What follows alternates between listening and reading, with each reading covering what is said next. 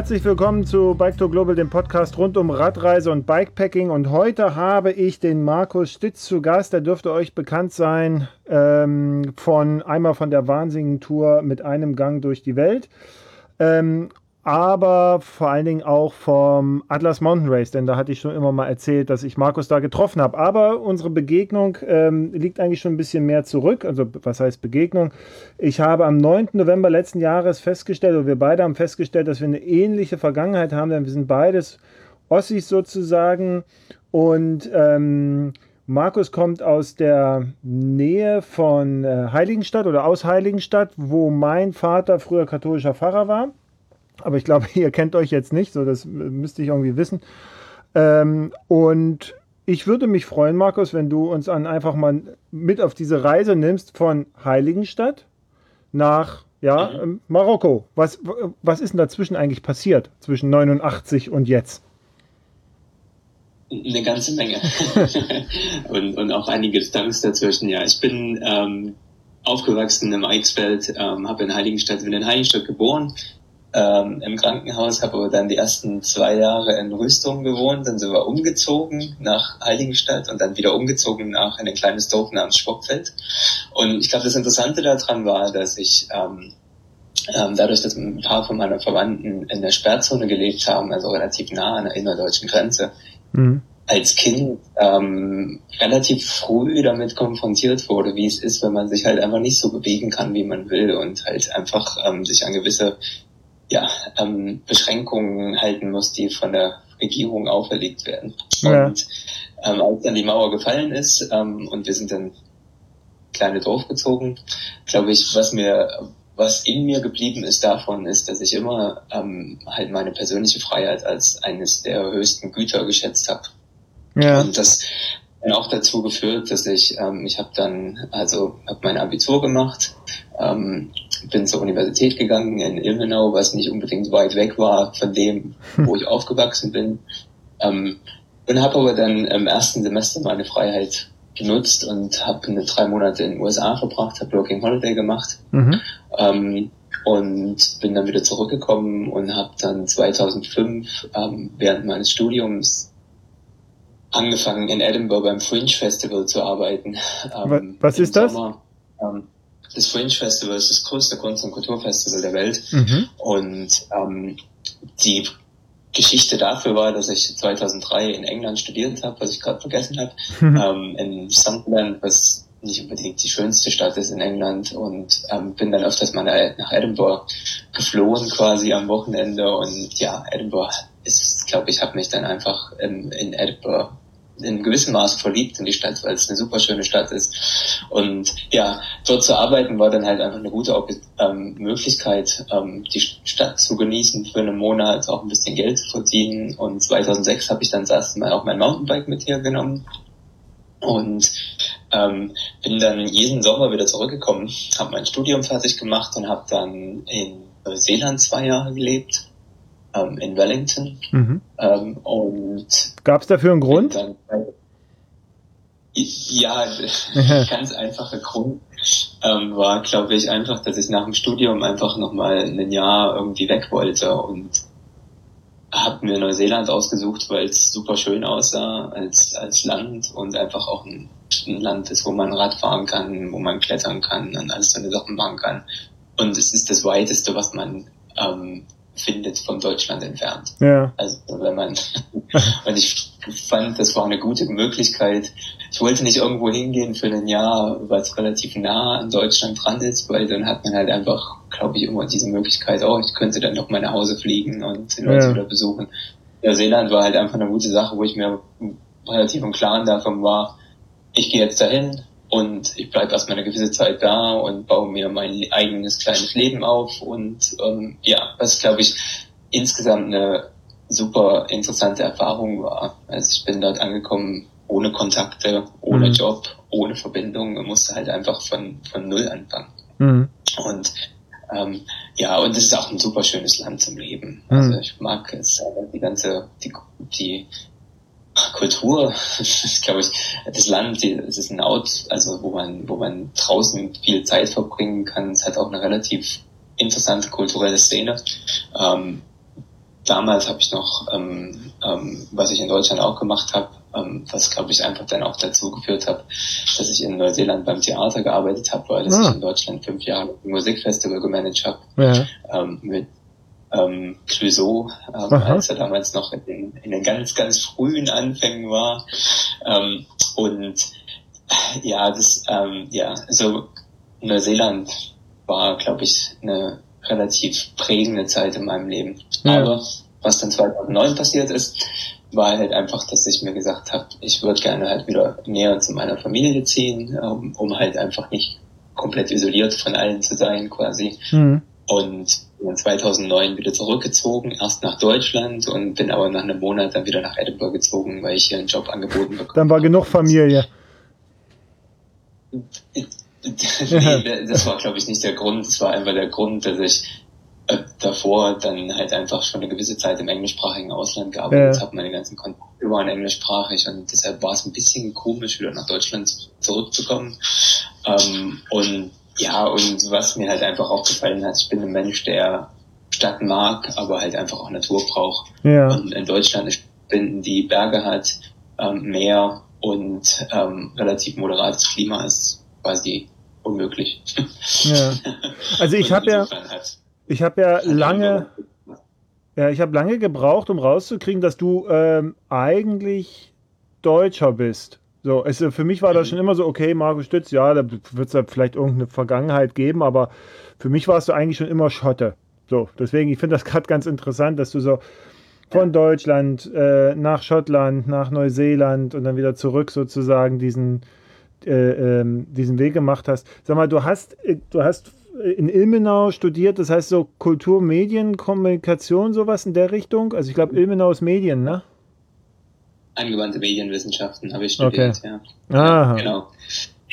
Ilmenau ist eigentlich in, war Ilmenau, wo ich angefangen habe zu studieren, mhm. ähm, war eher eine Ingenieursuniversität, ähm, also quasi das ah, Medikaldiplom-Ingenieur war ähm, quasi alles, was man sonst in Ilmenau studiert, war, war, ähm, ja, war ein Ingenieurstudium und Medienwissenschaftsstudium war damals, wo ich angefangen habe, noch eine relativ neue Sache. Ja. Das heißt, wir waren irgendwie so ein bisschen die Exoten an der Universität. Aber die hat einen guten Ruf eigentlich, die Uni, ne? So, also was ja, ich so mitkriege.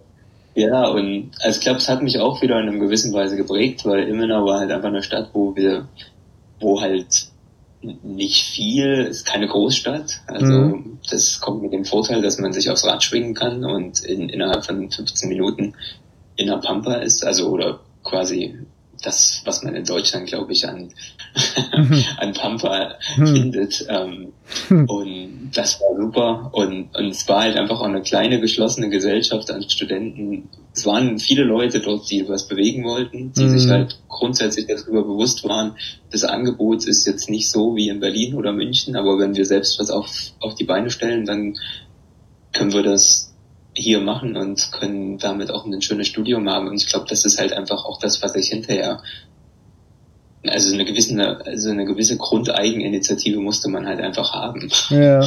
Also es war alles klein, jeder kennt auch jeden, das ist manchmal ein bisschen anstrengend, aber es kommt ja. auch mit guten Sachen. Ähm, und insofern dann in ein anderes Land zu gehen und wieder komplett von vorne anzufangen, was ich jetzt quasi zweimal gemacht habe in, mhm. in Neuseeland und Deutschland, ja, ist, ist schwierig, ähm, aber machbar. Aber Edinburgh ist jetzt für dich Heimat, ne? Oder Schottland? Ja. Ja, ne? Schottland. Ja. Ähm, ja, für die absehbare Zukunft. Ja. Ähm, never say never. Also ich würde niemals ausschließen, dass es mich nicht irgendwo anders hinzieht. Ja. Ähm, aber momentan ist es, ist es Heimat. Ja. So, du, du hast jetzt immer mal wieder am Rande gesagt, ja, da hast du dein Fahrrad mitgenommen, so ein bisschen Mountainbike und so. Erzähl doch mal da, also ist ja jetzt hier auch, ist ja auch ein Fahrradpodcast, so am, am Rande, ne? Also, ähm, ja. das würde mich mal so interessieren, welche, wie kam das jetzt so bei dir in, in, in dein Leben? Wie, welche Rolle spielt es? Also offensichtlich eine ganz große, aber wie kam das, wie kam das so rein? Wie, wie bist du aufs Rad gekommen?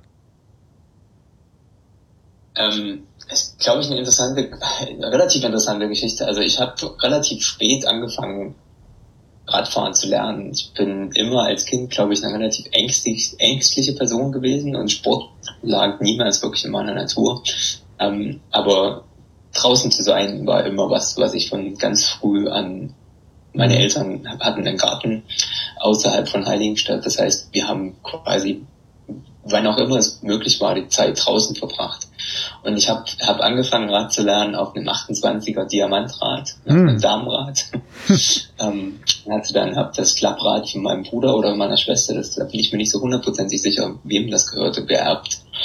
Und ähm, ich glaube, meine allererste Bikepacking-Erfahrung ähm, mhm. als, als solche war, dass eines Nachmittags ist die Friedensfahrt ähm, oh, ja. Durch Thüringen und ähm, relativ nah an unserem Garten vorbei.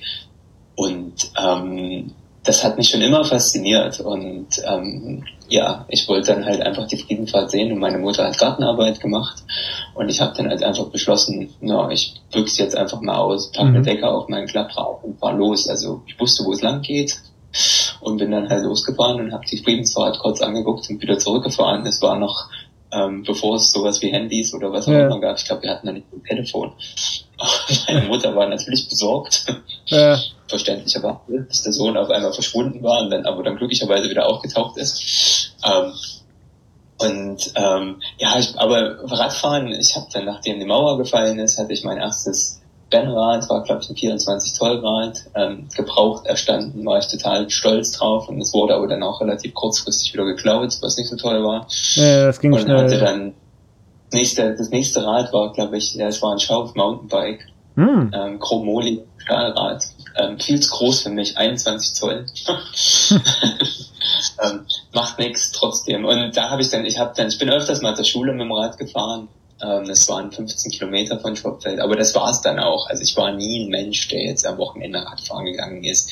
Ähm, meine Eltern, wir sind, wir sind Rad gefahren, um in der Stadt rumzufahren. Ja. Wir, sind jetzt nicht, wir haben jetzt nicht jeder einen Urlaub mitgenommen und sind da streckenlang.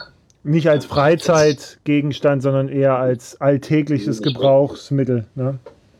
ja, jeder hatte ein Rad und ich bin mhm. als Kind halt, habe halt die meiste Zeit auch draußen gespielt und glaube, das Rad war ein ganz normaler Bestandteil. Man ist mhm. halt einfach irgendwo hingeradelt und was auch immer. Aber es war jetzt nie, wir haben jetzt keine langen Radtouren gemacht, was auch immer.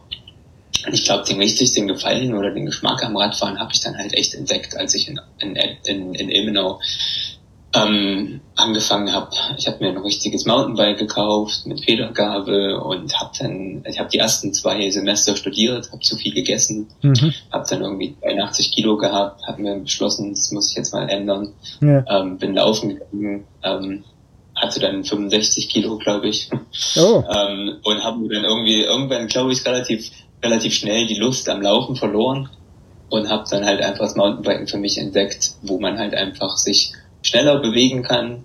Äh, man kriegt trotzdem noch genug von der Natur mit und es ist halt einfach, ja, glaube ich, noch ein bisschen interessanter. Mhm. Und ja, und das, der Rest kam dann halt einfach, glaube ich. Das ist alles sehr organisch gewesen. Mhm. Also ich bin einfach auch eine Persönlichkeit. Ich probiere gerne neue Sachen aus. Ähm, ähm, wenn ich irgendwas mache, dann will ich es auch richtig machen. Und das hat mhm. angefangen als Kind mit Briefmarken sammeln, ähm, dann mit CDs sammeln. Ich habe zwölf Jahre lang als DJ gearbeitet und habe eine CD-Sammlung von zweieinhalbtausend CDs am Ende gehabt. Oh. Ähm, ähm, dieser, dieser, ich glaube, ich hatte immer mal den Hang dazu, wenn ich halt was mache, dann will ich es richtig machen. Also nicht nur mal eben so ein bisschen Mountainbike fahren, sondern dann richtig Mountainbike fahren. Und ähm, aber das fluktuiert natürlich halt einfach auch von Lebensumständen. Also ja. aber als ich nach Neuseeland geflogen bin, habe ich habe ich wirklich wirklich nur Radklamotten dabei gehabt und mein Mountainbike und ein paar normale T-Shirts. Meine Mutter hat glaube ich so ein bisschen mit Horror auf meine Pack auf meinen Packen geguckt, den ich da mitgenommen ja. habe, aber ich habe mir gedacht, ja, die, die normalen Sachen kann ich da drüben kaufen. Da aber hast du, hast du Neuseeland dann schon als sozusagen Radtour geplant oder war das für dich so, ich ich will da jetzt erstmal sein, ich will da arbeiten, aber ich nehme auf jeden Fall mein, also mein Fahrrad ist jetzt halt irgendwie wichtig, das nehme ich jetzt halt mit und war gar nicht so sehr auf Radtour erstmal aus. Genau, ja, das war der Fall. Also ich habe das Mountainbike mitgenommen, weil ich halt Trails fahren wollte. Ah, okay. Ähm, und ich kann mich noch, ich kann mich noch mhm. buchstäblich ähm, dran erinnern. Ich bin, habe die ersten Wochen ähm, mit einem guten Freund zusammen verbracht, Jan, und wir hatten halt von einem Freund einen, einen Siebensitzer und sind damit rumgefahren. Und ich weiß noch ganz genau, wir sind auf der Südinsel rumgefahren und haben Radtouristen gesehen mit Radtaschen und vollgepackten Rädern und ich habe mir gedacht, ich kann mir nie vorstellen, dass ich sowas mal schön finden würde. Ja. Interessanterweise, ähm, ein paar Wochen später ist Jan dann zurück nach Wellington gegangen, hat sich einen Job gesucht und ich wollte noch ein bisschen mehr reisen und habe dann in der Hütte ähm, einen Engländer getroffen, ähm, Glenn, und der war mit dem Rad unterwegs und meinte halt, ja, ja, also schon spaßig, aber ich würde mich halt auch über ähm, Gesellschaft freuen. Und das war eine ganz spontane Entscheidung ah. über Nacht. Ich denke, ja, ich habe ein Mountainbike in, in Wellington. Ähm, ich brauche einfach nur ein paar Packtaschen kaufen, einen Gepäckträger und dann geht's los. Das heißt, am nächsten Morgen war ich auf dem Weg zurück zur Fähre, ähm, habe mir eine, einen Gepäckträger, Packtaschen gekauft, habe alles gepackt, was ich denke, wollte ich mitnehmen und bin dann wieder zurückgefahren und bin dann knapp einen Monat zusammen Aha. mit Glenn über die Südinsel gefahren. Also und? das war nicht geplant. Das war Anfang Januar. Ich glaube, Anfang Dezember konnte ich mir noch nicht vorstellen, das jemals zu machen. Aber wie gesagt, also wenn ja manchmal macht man halt Sachen. Ja, ja. Und es ist halt einfach dann auch im Blut geblieben. Es war eine super schöne Reise. Es war mit einer der schönsten Reisen, die ich jemals hatte. Also und weil halt einfach alles spontan war. Ja.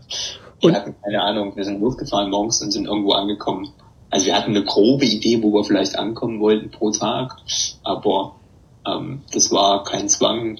Das war halt, wir sind mal 100 Kilometer gefahren, manchmal auch nur 50, manchmal auch 130 Kilometer, was für mich damals noch eine ziemlich lange Distanz war pro Tag. Mhm. Ja. Mhm. ja, das ist alles. Und dann also Südinsel und Nordinsel sozusagen? Ähm, nur Südinsel. Ah. Äh, Nordinsel damals nur ähm, ähm, also ich bin, bin erst in Neuseeland gewesen für dreieinhalb Monate, bin dann nochmal zurückgeflogen nach Deutschland für ein paar Monate, um das Musikfestival zu managen und mhm. bin dann wieder zurückgekommen und habe dann, ja, als ich dann längerfristig in Wellington war, ähm, habe ich dann wirklich angefangen, halt einfach mehr um Wellington zu entdecken und habe dann auch, also das erste Mal, wo ich eine längerfristige Tour auf der Nordinsel war, das war zu Weihnachten 2008. Ja. Mhm. Mhm. Ähm, das war halt, ähm, ja.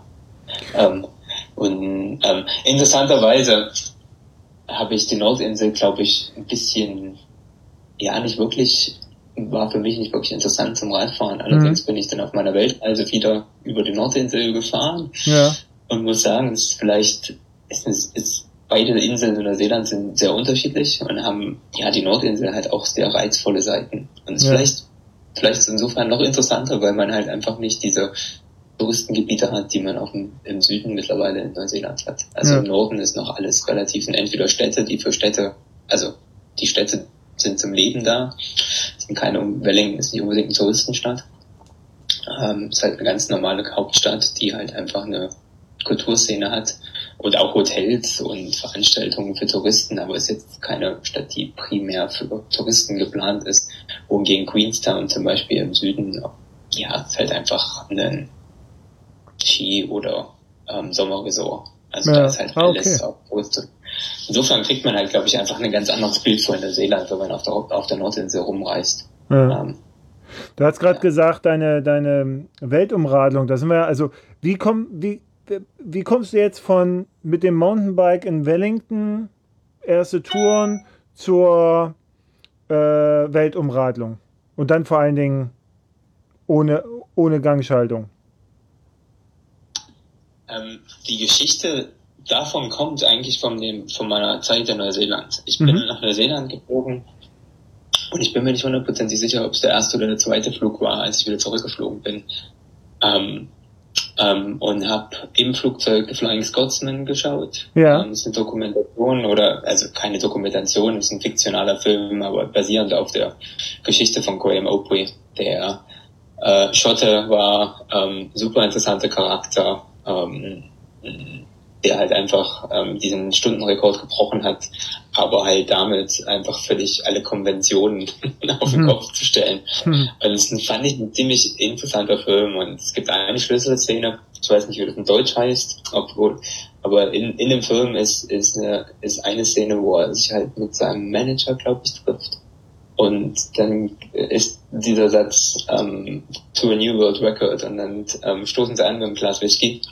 Hm. Und im Flugzeug ist mir dann so eingefallen, also ich bin nach Neuseeland gegangen, habe mir gesagt, oder habe so mit dem Gedanken gespielt, wie wäre es denn, wenn ich von Neuseeland wieder zurückradele?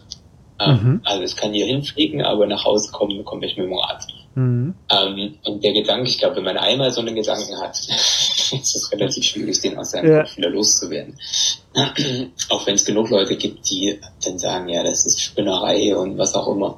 Und dann kam noch dazu, dass ich ein Buch gelesen habe von einem ähm, Neuseeländer, Tim Mulliner, A Long Ride for Pie, der von London nach Neuseeland zurückgeragelt ist, der irgendwann seinen Finanzjob an, an Hagen gehangen hat und hat gesagt, so, ich nehme jetzt Zeit und radel im Fahrrad zurück nach Christchurch, um einen Pie zu essen. Hm. Und ja, dann war es, also, ja, ich glaube, wenn man so, eine, so einen Gedanken hat, ähm, psychologisch sehr interessant, ähm, hat man, glaube ich, auch eine sehr beschränkte Wahrnehmung. Das heißt, man richtet seine ähm, ich habe natürlich dann ja. angefangen gucken, gibt es da Bücher von anderen Leuten, die um die Welt geradelt sind, obwohl ich nicht unbedingt ein Mensch bin, der unbedingt seine Reisen anlehnt an anderen Leuten, ihren Erfahrungen. Also ich glaube, ich bin da relativ ähm, eigenständig, was das angeht. Aber wie gesagt, ich habe dann halt einfach schon mit dem Gedanken gespielt und glaube ich, wenn ich jetzt zurückschaue, war meine ähm, Evolution quasi in Neuseeland vom Radreisen genau darauf halt abgelegt. Also erst Trails fahren im Mountainbike, ähm, dann bin ich, ähm, habe ich längere Touren gemacht ähm, mit mit Packtaschen und habe dann aber auch eine Tour gemacht, wo ich alles nur auf dem Rucksack hatte ähm, und da zwei Wochen mit dem Rucksack quasi Mountainbiken, also quasi Bikepacking, nur ja. ohne, nur mit anderen Taschen, aber das Prinzip ist genau dasselbe. Ähm, und ähm, das Interessante, wo die, und das, das ist das, wo die Single-Speed-Sache jetzt reinkommt, ähm, zu der Zeit 2008, 2007, 2008 war so die Renaissance vom, vom, von Single-Speed-Rädern.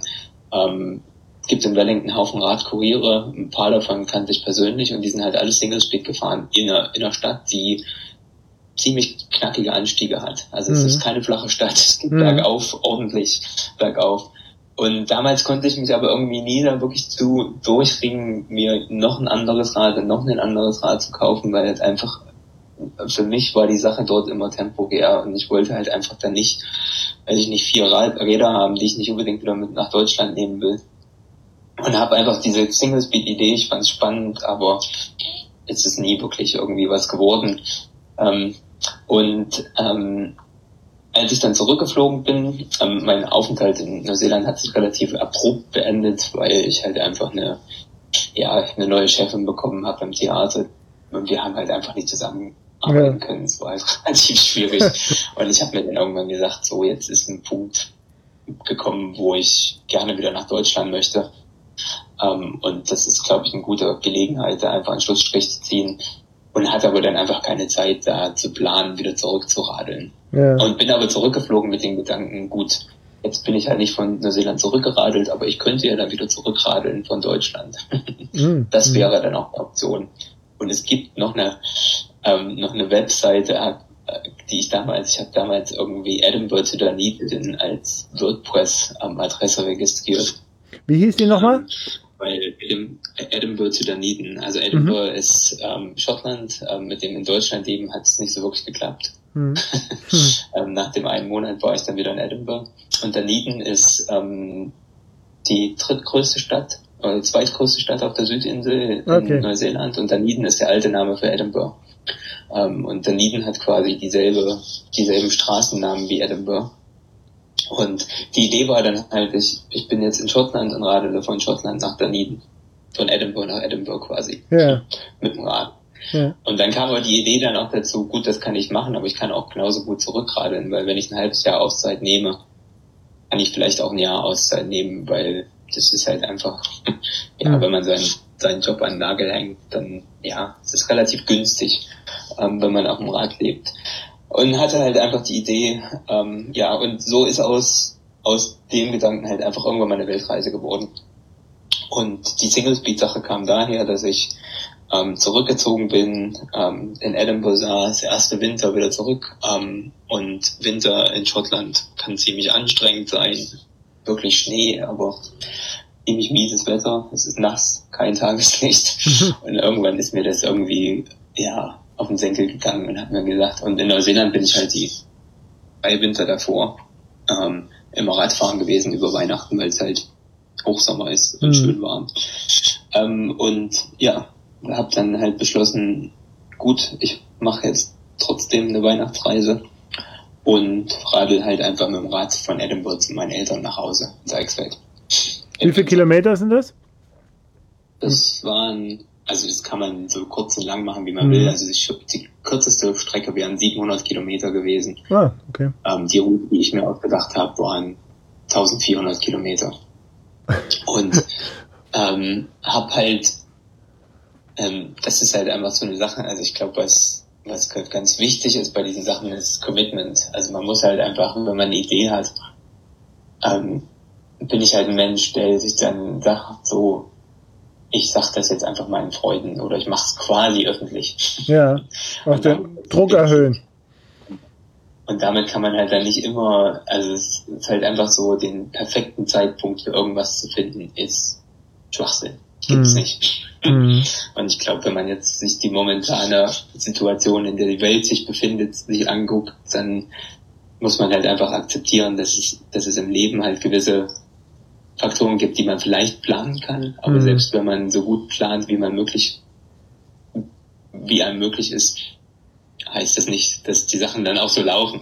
Und halt diesen Zeitpunkt zu finden, das heißt, ich habe dann, hab dann halt ähm, in dem Winter schon gesagt, so nächstes Jahr fahre ich zu Weihnachten nach Hause mit dem Rad. Und damit war das außen, das war quasi gegessen.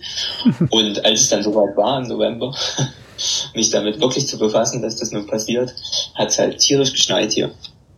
Und äh, ich habe mir dann gedacht, ich will jetzt nicht mein Mountainbike mit Hydraulikbremsen und weiß ich nicht, wie viele Gänge damals, 27, ja. realistisch Gänge. Ähm, ich will nicht mit dem Rad ähm, nach Hause fahren, da ist viel zu viel, was kaputt gehen kann. Ja. Ähm, und habe mich dann finalerweise 2010 dazu durchgeringen, mir einen Single Speed zu kaufen.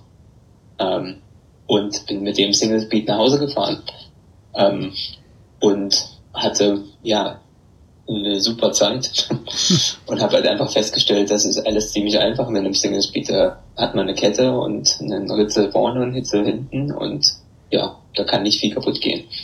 Ähm, und ja, teils aus Bequemlichkeit und teils aus ähm, Faszination bin ich halt mit dem Rad einfach weitergefahren in Schottland. Also meine Räder mit Gängen habe ich quasi seitdem nicht mehr wirklich angefasst. Und als es dann halt finalerweise halt es dann halt den finalen Zeitpunkt gefunden habe, 2015, um eine Weltreise zu machen, ähm, war halt die größte Entscheidung, nehme ich ein normales Rad mit Gängen oder nehme ich ein Single Speed. Und da ich davor quasi fünf Jahre mit dem Single Speed gefahren bin die ganze Zeit, war die Entscheidung relativ einfach. Ja, ich nehme das Rad, was am wenigsten anfällig ist für irgendwelche Sachen. Und mhm. ja, somit war das Single Speed Rad. Aber ich glaube, ja, aber ich glaube, dieses Single Speed, das hat auch, also ich glaube, da braucht man eine sehr starke hm, Psyche oder eine, eine sehr hohe mentale Stärke. Oder? Weil das, also, es, es bringt dich ja, also bringt dich ja körperlich oft auch an die Grenze oder sehe ich das falsch? Mhm. 50-50 vielleicht im Großen. Also ja, auf jeden Fall, man braucht, man, man, braucht mentale Stärke, man braucht kräftige Beine auch. Also mhm. jetzt, also ich glaube, wenn man ganz neu am Radfahren ist und vielleicht nicht der fitteste Mensch ist, dann ist es schwierig. Also mhm. es ist halt einfach, weil man, ich glaube, weil es für mich Radfahren muss Spaß machen. Ja. Also auch wenn ich Rennen fahre, das muss Spaß machen. Auch wenn ich um die Welt radle, wäre ich jemals an den Punkt gekommen, wo ich mir gedacht habe, das ist jetzt Zwang, das mache ich nur, um irgendwelchen Leuten was zu beweisen. Da bin ich ein Mensch, der sagt, nö, tschüss. Also mhm. das ist halt einfach, das, das ist grundsätzlich nicht für mich. Nicht jede Tätigkeit im Leben macht Spaß, aber man man sollte, glaube ich, einfach ein gewisses, ein gewisses Vergnügen ist schon, glaube ich, notwendig, um ja. Sachen gut zu machen. Ja. Ähm, und insofern, ähm, ich glaube, mental, das, das Schöne ist halt einfach daran, man hat halt keine andere Alternative. Also man, man, man legt sich halt drauf fest, mit mhm. welchem, mit welcher Übersetzung man das macht und dann ist es halt einfach beschlossene Sachen und man muss halt einfach, wenn der Berg kommt, entweder härter treten oder Zickzack fahren oder halbe, halbe Umrundungen machen und wenn das alles nicht mehr hilft, dann steigt man halt ab und schiebt. Ja, ja ich habe das, ich hab das ja ein paar Mal bewundert in, in Marokko, ne, wo du dann, wo du dann geschoben hast, aber auf der anderen Seite bist du da ja auch ordentlich, ordentlich losgefahren. Und ja. du, du sagst auch, also du, du bist ja jetzt auch nicht mit so einem Wenderad unterwegs. Also wo du auf, auf äh, nee. beiden Seiten unterschiedliche Ritzel hast. Ne? Das ist, hat das äh, puristische Gründe oder einfach? Ja. Okay. Um, ähm, ja, ja, äh, sowohl als auch, glaube ich. Ist halt einfach das Ding, ist halt einfach, ich glaube, die Entscheidung, ich fahre bewusst mit einem Single Speed, wenn ich es mache. Mhm. Also aus, aus guten Gründen. Und ähm, ich habe das, äh, man, es gibt auch Dingle Speed zum Beispiel, wo man zwei Ritzel hinten hat und zwei Ritzel vorne, wo man halt einfach, wenn man geschickt ist, halt einfach quasi zwei Übersetzungen hat, ähm, okay. die mit einer Länge machbar sind. Ähm, aber dann denke ich mir, das, das, da gibt's auch eine Gangschaltung dafür. Also es ja. ist, keine, ist halt einfach ein Ding, also wo ich mir sage, entweder als, also halt einfach, das glaube, wenn man, es ist, also Kompromisse sind sind manchmal notwendig im Leben, aber nicht bei sowas. Also mhm. entweder man fährt Single Speed und sucht sich eine Übersetzung aus, die aus gut, ich kann das mittlerweile auf guter Erfahrung basieren, was ich für eine, mhm. für eine Übersetzung nehme. Und da muss man halt einfach damit leben. Und beim Marokko ist es manchmal, ja klar, da waren Sachen dabei, die ich super fahren konnte und da waren auch Sachen dabei, wo ich halt einfach schieben musste. Also mhm. und wo es halt einfach anstrengend, also was halt einfach, glaube ich, psychologisch interessant ist, man kann halt entweder ein, man kann halt entweder gut, gut Berge hochfahren oder gut flache Strecken fahren. Also beides zusammen. Also mit der Übersetzung in Marokko zum Beispiel habe ich auf einer flachen Straße ganz schön getrempelt. Ja. Ist halt einfach 22, 18 ist halt um, ist, ist halt da um, ähm, ja, um Berge zu fahren um, um, eigentlich. Ja. Und das ist halt einfach, glaube ich, und äh, glaube ich, und das ist, glaube ich, mental ist halt einfach, ist, ist ich finde es, ich finde es psychologisch sehr spannend. Ähm, weil man hat halt einfach, und man muss halt einfach auch ähm, seine Kraft gut einteilen. Also mhm. ob das jetzt ein äh, ein Tagesausritt ähm, ist oder ob man, ich wusste mir schon, war mir schon im, im Klaren darüber, dass wenn ich acht Tage, ich acht Tage kann ich nicht am ersten Tag losdengeln wie ein Verrückter hm. und, und, und alles rausfeuern, was ich hab und dann halt einfach die nächsten Tage, also man hat halt einfach nicht den Luxus, dann hoch oder runter zu schalten, wenn es ja. halt einfach oder schwierig ist. Ja. Ähm, und das ist halt einfach, man muss halt, es ist, also ich glaube, das hat mir ähm, bei vielen anderen Sachen auch geholfen im Leben, halt einfach zu sagen, okay, ich mache, also ich treffe eine Entscheidung und ähm, ich bleib dabei. Mhm. Das ändert sich nicht, das ist, was ich habe. Und daraus mache ich das Beste. Mhm. Und das fahren ist halt einfach, das ist technisch sehr unaufwendig. Also man hat also die, die Wahrscheinlichkeit, dass einem irgendwas passiert bei so einem Rennen, was dazu führt, dass man das Rennen nicht zu Ende fahren kann, am, am, was Antrieb angeht, ist relativ gegen, geht gegen Null. Weil meine Kette ist aus Stahl, das Ritzel ist aus Stahl und ähm, der ähm, wie nennt man das am Ende? Hinten dran, äh, Zahnpflanz. Das ja. ist alles, das ist, das ist mit Rock Ich bin mit dem, mit dem, ähm, ähm, vorderen Ring, ähm, 30.000 Kilometer bis jetzt gefahren. Ah, okay. Und der sieht noch aus, der sieht aus wie neu, aber der ist noch super. Also der, das ist halt einfach das Ding. Also die Wahrscheinlichkeit, dass da irgendwas kaputt geht, da muss man schon echt Pech haben. Ja, und wenn kannst du es ja auch gut reparieren, ne? gut präparieren und einfach auch, auch wieder so fahren, das ist halt einfach das Ding. Also wenn ich halt merke, das ist jetzt ultra steil und ich könnte das vielleicht mit allen möglichen Mitteln hochhebeln. Mhm. Das geht vielleicht, aber das kann halt auch dazu führen, dass mir vielleicht die Kette reißt. Also insofern mhm. muss man halt einfach dann irgendwann eine, eine, gute Entscheidung treffen, wo man sich denkt so, mh, hm, ich könnte das jetzt noch machen, aber ich bin vielleicht besser beraten, damit abzusteigen und kurz zu schieben, mir die Landschaft anzugucken und dann weiterzufahren. Also ja. es ist halt einfach immer, also man wird, glaube ich, sehr, man muss, man muss, wenn man kein strategisch denkender Mensch ist, ist es, glaube ich, schwierig, einen Single Speed, also einen Rennen über die Distanz mit einem Single Speed zu fahren. Oder man hat halt einfach unendlich Kraft und Energie. Ja. ja. Oder die innere, ja, die, die, die Erfahrung, ne, und die innere Ruhe dann, so was du jetzt so beschrieben hast, klingt ja auch sehr, sehr danach, dass man so, ein, so eine innere Ausgeglichenheit und Ruhe und ein Stück weit auch äh, hohes Selbstvertrauen haben sollte, wenn man gerade so, so Races fährt wie den Atlas Mountain Race mit einem Single Speed.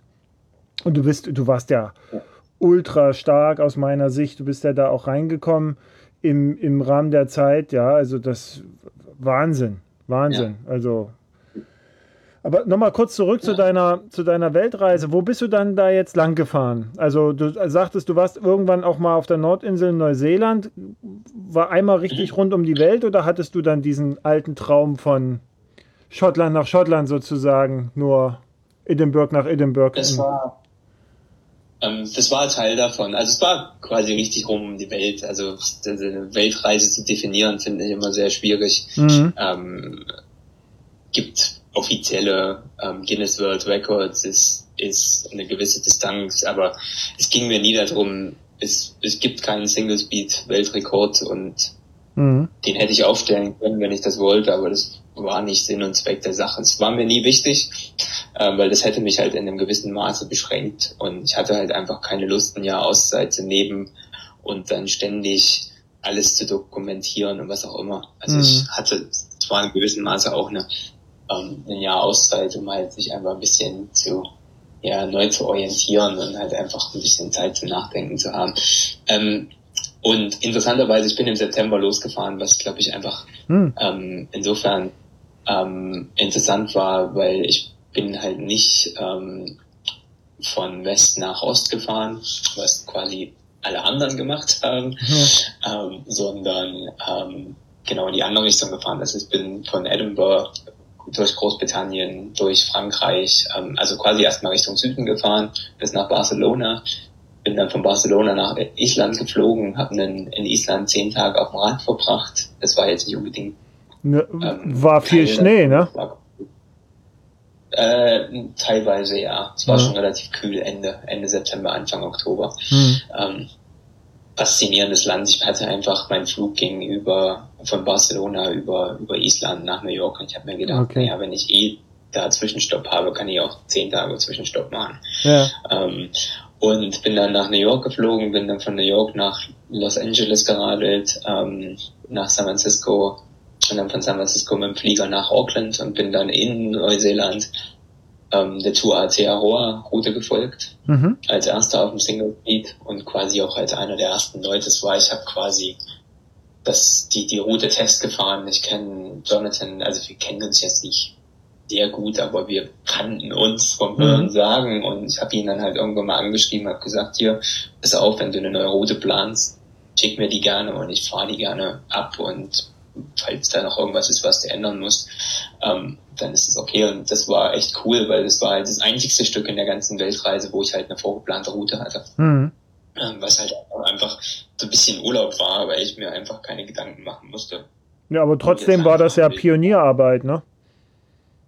Ja, ähm, aber es war halt ein roter Faden auf dem GPS, dem mhm. ich vorher gefolgt bin. Und es gibt eine ganz kleine Sektion im Süden, ähm, die er vorher noch nicht gefahren bin. Und er hat mir dann halt einfach das GPX geschickt, hat gesagt, Markus, kannst du das abfahren, damit ich das in die Route reinbauen kann. Mhm. Und es war schon cool. Also ich finde es halt einfach, ja, das ist das Schöne an dieser ganzen Bikepacking-Gemeinschaft. Man kennt sich, man arbeitet zum größten Teil zusammen. Das ist halt einfach das Coole. Und ja, ich war halt eh unterwegs und habe gesagt, na klar, kann ich das machen. Und bin dann von Neuseeland ähm, bin dann von der, also bin die Route gefahren, bin aber dann nach Daniden gefahren. Daniden war quasi nicht auf der Route, aber das war halt immer der ursprüngliche Plan. Natürlich ja. war die Reise dort nicht zu Ende, aber es war so ein bisschen, für mich war psychologisch war das quasi so das Zwischenziel. Ja. ähm, und in Daniden war es arschkalt. Fünf Grad im Sommer wie in Schottland. Hab mir ja. gedacht, so, jetzt geht's weiter. Und dann bin ich dann von dort wieder zurück nach Queenstown geradelt, nach Sydney geflogen, und dann über einmal quer über, ähm, durch Australien geradelt. Ähm, ich habe da ein Bild gesehen ähm, äh, auf deiner Website, wo ja. du, wo du da, ich glaube, da stehst du auch mitten irgendwo im Zentrum, irgendwie nächste Station so und so viel, 100 Kilometer weg und so. Die Nullarbur bist oh, ja. du gefahren, ne? Oder? Ja, ja. Und ähm, einer der faszinierendsten Teile meiner Weltreise. Also quasi Wüste, nicht wirklich Wüste, ähm, aber ähm, ja, also ich, wieder, es ist halt einfach, das, psychologisch, das war super interessant, weil jeden mit jedem, den ich mich unterhalten hat, die haben gesagt, na Labor, Hilfe, mhm. viel Spaß, quasi Wüste, mhm. ähm, Abstände zwischen zwei Roadhäusern, also quasi zwei Versorgungsstationen sind, das die längste, der längste Abstand sind 210 Kilometer. Mhm. Also insofern war, war Marokko jetzt nicht so kritisch, wenn man halt 100 Kilometer zwischen, zwischen zwei ja. Versorgungspunkten hat, also quasi auch wieder auf, auf Erfahrung basiert, mir gedacht, naja, ich habe es in Australien 210 Kilometer geschafft. Ja. Also, und ähm, aber es war halt relativ flach und halt einfach auch, man steht da auf, auf der Straße in der Mitte ähm, und der Horizont biegt sich an beiden Ecken unten. Also es ist schon interessant, wenn man so, man, man ist halt dieser kleine Punkt in dieser Welt und man kriegt halt, glaube ich, da erstmal so richtig mit, wie, wie was für ein kleiner Bestandteil wir doch einfach nur sind. Ja.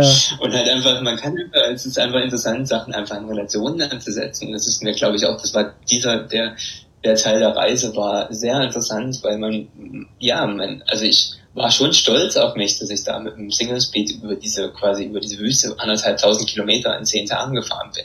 Oder nee, gerade noch mehr, 1750 Kilometer in zehn Tagen, also im Schnitt 157 175 Kilometer am Tag, oh ja. was ganz schön ja. heftig ist mit ja. Speed. Auch relativ flach ist. Ähm, aber ja, erstmal war ich, hatte ich dann, war ich voll mit Selbstvertrauen danach, weil das war einfach so, das war so ein bisschen so ein psychologischer, interessanter Punkt, wo das hätte mich auch quasi dazu bringen können, mich ins Flugzeug zu setzen und wieder nach Hause zu fliegen. Also mir war mhm. das schon bewusst. Ähm, aber ich bin halt einfach, ja, ich bin auch so ein Mensch, der sich relativ schnell anpassen kann. Und ja, das war schon, ähm, ja, interessant. Ähm, und ja, von da ging es dann weiter nach Perth und dann von Perth durch Malaysia, äh, Thailand, äh, Singapur, äh, Malaysia, Thailand, ähm, Laos, Vietnam, nach ähm, Hanoi und dann von Hanoi mit dem Flieger nach Teheran hm. und dann durch den Iran, ähm, Türkei und dann quasi durch Europa durch wieder zurück nach Schottland. Da hast du ja eine ganz interessante Route jetzt gemacht, ne? Also sonst fahren ja die, die Leute immer, also wie du schon sagtest, ne? Sonst fahren die Leute von West nach Ost, so und dann klappern die halt da äh, von, kommt von Südostasien dann irgendwie nach Australien vielleicht und dann ist gut und dann vielleicht noch in die, in die USA ja. oder Südamerika oder sowas. Ähm, ach, du bist ja so, so zickzack sozusagen so durch, durch die Welt gefahren. Ja. Mhm. Und, ja. wie, und wie kommt man jetzt, oder anders gefragt, was ich so festgestellt hatte, ist dann so, du, du warst dann so auf diesem Radtour, ich sag's jetzt mal so Trip, ne? Und du hast ja dann darüber auch viel erzählt. So habe ich dich auch zum ersten Mal, glaube ich, mit so wahrgenommen. Ne? Aber da hatte ich dich, wie gesagt, eher als ja, das ist halt der Schotte, der mit dem Single Speed durchs Land ge gefahren ist, so äh, äh, eingeordnet. Ähm, wie, wie war dann so der, der, der nächste Schritt? Wie kommst du dann auf einmal bei diesem Endurance Cycling, Bikepacking Kram raus, wo wir uns dann letztendlich auch mal persönlich getroffen haben?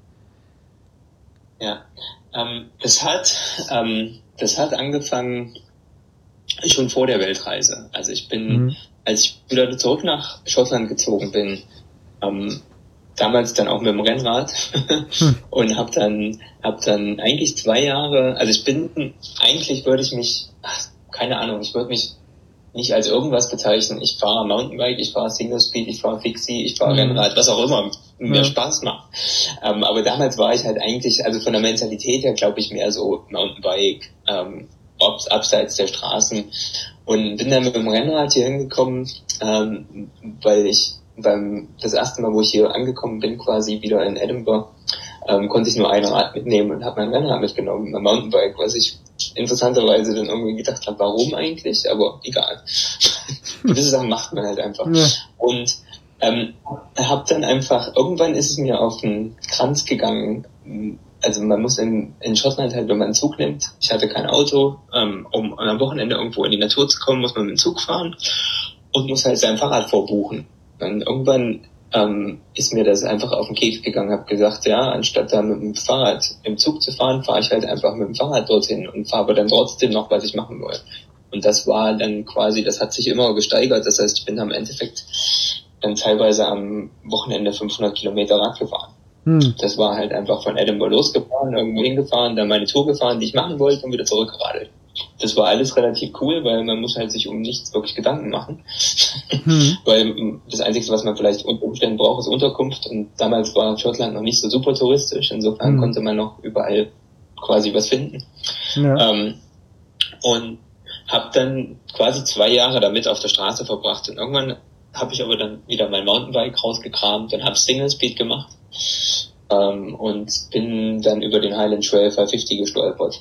Ähm, das war quasi nach meiner, ähm, war das? Bei, also ich bin 2010 mit dem Rad nach Hause gefahren mit dem Single Speed, ähm, 2011 dasselbe wieder und wieder zurückgefahren und ähm, 2013, ähm, also ein bisschen danach, ähm, bin ich halt über den Highland Trail gestolpert, der damals quasi das erste Mal, als zweite Mal 2014 ja. stattfand. Gibt's auch nicht und so lange. eine E-Mail geschickt, hab, ich habe keine Ahnung vom Bikepacken, habe hm. keine Taschen, aber ich bin mit dem Rad, mit dem Single Speed Rad im Winter von Edinburgh nach Deutschland gefahren, kann ich mitfahren. und die Antwort war, hm, ja, warum nicht? und ja, und dann habe ich auch, aber dann war halt einfach so wie bei vielen Sachen manchmal auch, ähm, ich war quasi angemeldet und hatte mein Single Speed Mountainbike und hatte aber keine Taschen. Und ähm, einen Monat vor diesem Rennen habe ich mir gedacht, hm, okay, ähm, so langsam muss ich mich mal mit diesem Rennen befassen und zu sehen und habe dann von einem von jemandem, der mir auf Twitter gefolgt ist, Harald Legner, der ja, auch ja. aus Hamburg kommt. Ja, ja. Ähm, der hatte Taten. Und Harald hat gesagt, pass auf, äh, ich finde das, was du machst, ziemlich cool. Ich schicke dir einfach meine Taschen, kannst die ausprobieren, kannst die fürs Rennen nehmen. Ähm, und ja, dann hatte ich halt Taschen und habe meine Sachen gepackt und bin dort angeruckt und habe mit Erschrecken festgestellt, hm. dass die alle ziemlich wenig hatten.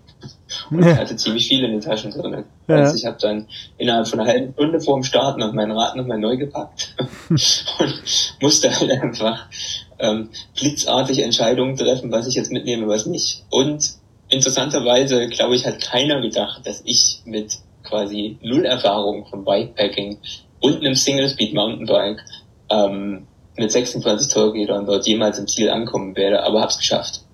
Ja, cool. Ähm, mit, weiß ich nicht, es war nicht mehr viel Zeit zum Cut-Off, aber mhm. egal. Also wie viel, ankommen. Wie viel Zeit hat ja, man da? Das war gerade so der An Anfang vom Bikepacken und ähm, und habe natürlich dann auch festgestellt, ähm, dass dadurch, dass ich halt davor relativ viele Touren gefahren bin, also ich war schon grundsätzlich ziemlich fit. Ähm, das längste, was ich damals an einem Tag gefahren bin mit dem Rennrad, waren 424 Kilometer hm. von Edinburgh auf die Isle of Skye. Das ist das, was eine hm das, was man normalerweise nicht mit dem Auto an einem Tag fährt, weil es halt mhm. relativ kleine Straßen sind. Ähm, insofern, also diese Endurance Races waren jetzt körperlich nicht unbedingt anstrengend, also ist klar, anstrengend ist es schon, aber ähm, es war jetzt nicht was, was ich mir jetzt nicht zugetraut hätte, wo ich komplett neu war davon. Als, aber was man halt, was ist halt einfach das Interessante war, was ich festgestellt habe beim Highland Trail das erste Mal, ist halt diese Kombination, man muss halt fit sein, aber man muss auch mental fit sein. Ja. Glaube ich, das ist halt einfach was dazukommt, wenn man mehrere Tage unterwegs ist, muss man sich halt irgendwann, ist es halt normal, dass man irgendwann mal einen Tiefpunkt hat und sich motivieren muss. Ja. Ähm, und das ist, glaube ich, also man kann jemand, der 450 Kilometer Rad fahren kann am Tag, das, der ist wahrscheinlich ziemlich gut, was Bikepacking-Rennen angeht, aber nicht, das ist nicht unbedingt die einzige ähm, Eigenschaft, die man haben muss, um ja. dort anzukommen. Ähm, ja, und bin dann noch mein Highland Trail ähm, 2015 von meiner Weltreise mitgefahren und habe dann meine eigene Route entworfen, den Capital Trail. Ähm, das war quasi das Event, das letzte Event, was ich von meiner Weltreise gemacht habe ähm, und bin Fünfter geworden hm. ähm, und habe aber dann nach meiner Weltreise komplett quasi mit Rennen aufgehört, ähm, weil ich halt einfach, weiß ich nicht, so die Idee psychologisch mich da ja über einen gewissen Zeitraum zu quälen und ähm, ja, hat einfach nicht mehr so gepasst mit dem, was ich machen wollte. Ja. Und bin aber dann letztes Jahr ähm, 2005, äh, 2019 ähm, habe ich mich wieder zum Highland Trail ange angemeldet und ja, daraus ist dann Kirgistan, ist Silk Road Mountain Race geworden und, und Marokko. Das habe ich, ich habe das nämlich mitbekommen, dass du, also beim, beim Highland Trail ähm, 500 letztes Jahr, das habe ich so ein bisschen verfolgt. Da hattest du ja auch so interessanterweise gesagt, als quasi als alter Schotte, bei dem Regen, es war ja wohl sehr schlechtes Wetter, ähm, mhm. bist du gleich kurz, kurz gefahren, ja. weil es waren ja schließlich vier Grad. Ähm, und äh, alle anderen irgendwie in Regensachen und dann hat es die ja auch quasi sehr gefordert, weil sie dann keine trockenen Sachen mehr hatten. Ne? Und du konntest ja. ja. dann, du hast dann halt gesagt, ja gut, ich bin eh nass und, und ich spüre eh nichts mehr, aber meine Sachen sind noch trocken. Also das fand ich schon mal beeindruckend. Ja, es ist halt einfach Erfahrung. Hm. Ja, das sind, das glaube ich, die Erfahrungen. Also wenn man in einem Land für eine gewisse Zeit lebt, ich kenne einfach die klimatischen Bedingungen in Schottland ziemlich gut.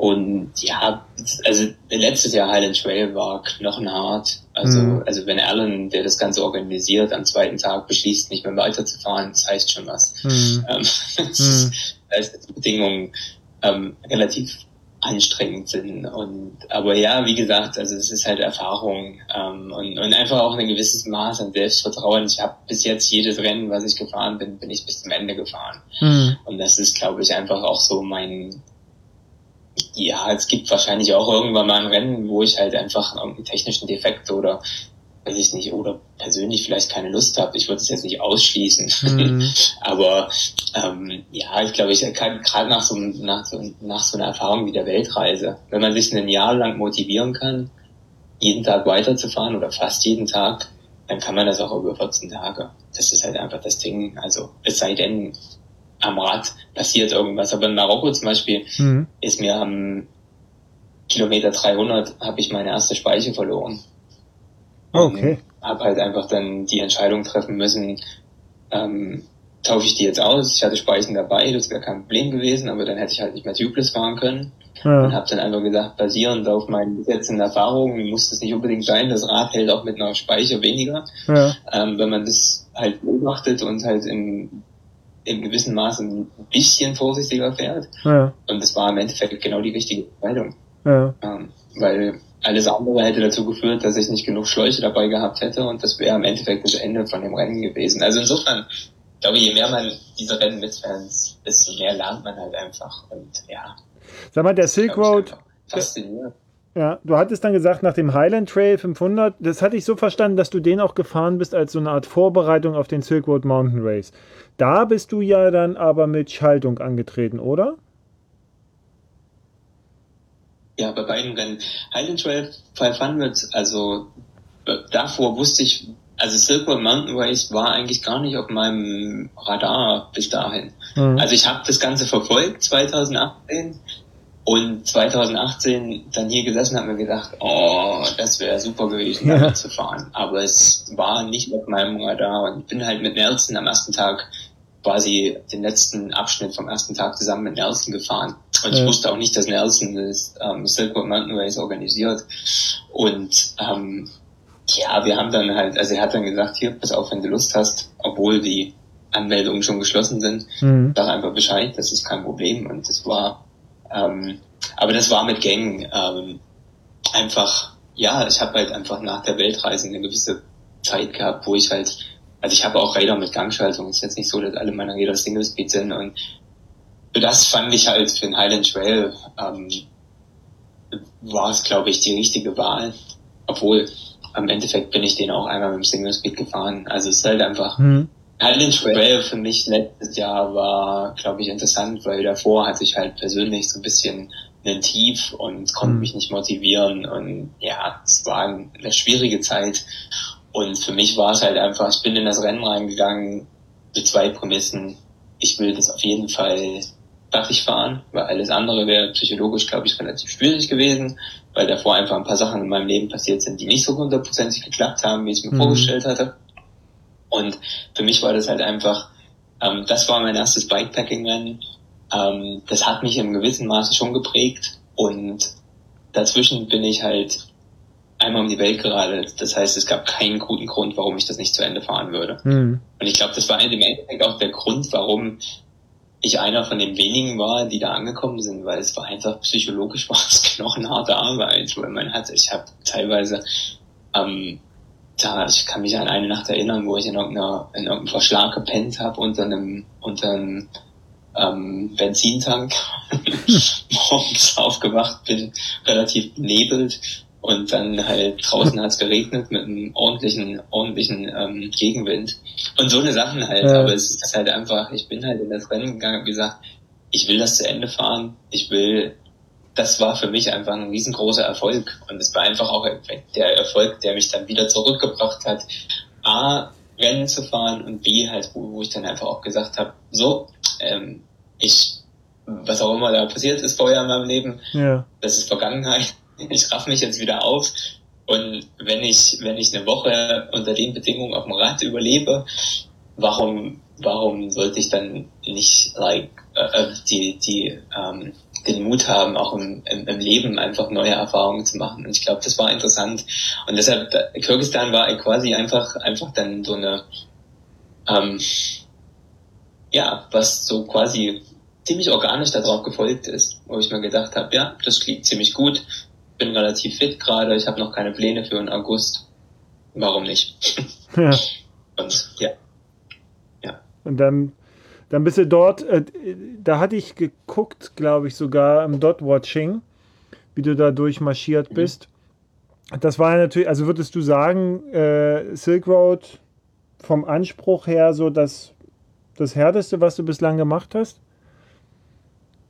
Oder erlebt hast? In gewissem Maße schon, ja. Also ich glaube, ich, also so die drei härtesten Sachen, mhm. äh, obwohl es ist relativ schwierig, vier. Ähm, ja, ich fand Marokko auch ziemlich hart, weil Marokko war halt einfach kürzerer Zeitraum ähm, und das Terrain zum Fahren war schwieriger. Mhm. Und ich hatte nur einen Gang. Mhm. Also Silk Road hatte Gänge, mehr Zeit Allerdings kommt halt in Kirgistan dazu, dass es halt einfach eine ganz andere Kultur ist. Okay, Marokko ist auch eine ganz andere Kultur, aber man fährt auf 4000 Meter hoch. Mhm. Und das ist halt einfach physisch auch, also das ist mental und physisch eine extreme Belastung für den Körper. Und das ist halt einfach auch über eine lange, über einen langen Zeitraum, über knapp 14 Tage ist es schon ganz schön heftig. Also insofern, ja, ich glaube, Silk Road war das härteste, dann kommt die Weltreise. Mhm. Ähm, nee, dann kommt Marokko, dann kommt die Weltreise und der Highland Trail 550. Also, mhm. aber das ist, glaube ich, ist, ich bin da kein großer Freund von, das irgendwie zu kategorisieren. Ja. Haben, glaube ich, alle ihre, ihre, ähm, wenn man den Highland Trail bei gutem Wetter fährt, ist es vielleicht eine ganz andere Erfahrung. Also es kommt halt immer auf die und auch auf die persönlichen Umstände an. Ähm, aber es ist schon, Silk Road ist schon auf jeden Fall was, mhm. wo man Erfahrung braucht. Mhm.